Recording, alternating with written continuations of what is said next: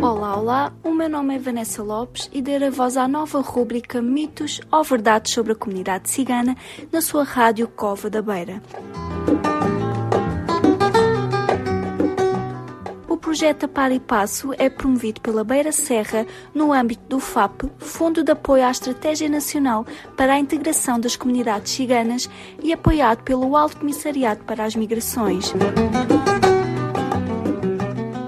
Será que o que dizem sobre os ciganos é verdade?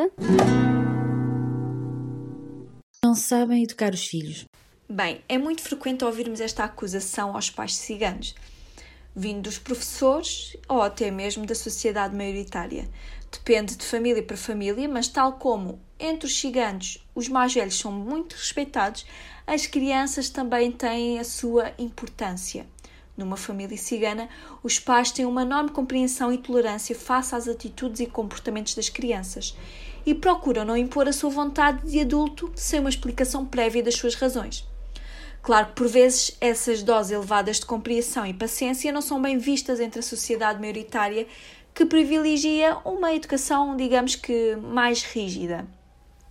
As crianças ciganas são os príncipes e as princesas da família, os pais procuram dar o melhor aos seus filhos e cada família impõe as suas regras conforme eh, acha que é mais correto.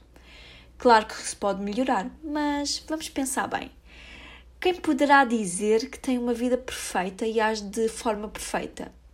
Aposto que ninguém. Todos nós podemos sempre fazer melhor e lutar diariamente para construir algo bom e educar os nossos filhos que mais tarde se tornarão homens e mulheres respeitadores e trabalhadores. Portanto, resumindo este mito, todos nós podemos ser melhores. Os ciganos dão educação aos seus filhos, mas cada família, cada cultura, cada etnia tem a sua forma de estar na vida e a sua forma de educar os seus filhos e devemos respeitar isso. Espero que tenham gostado e que tenham ficado esclarecidos. Espero por vocês na próxima rúbrica. Até lá!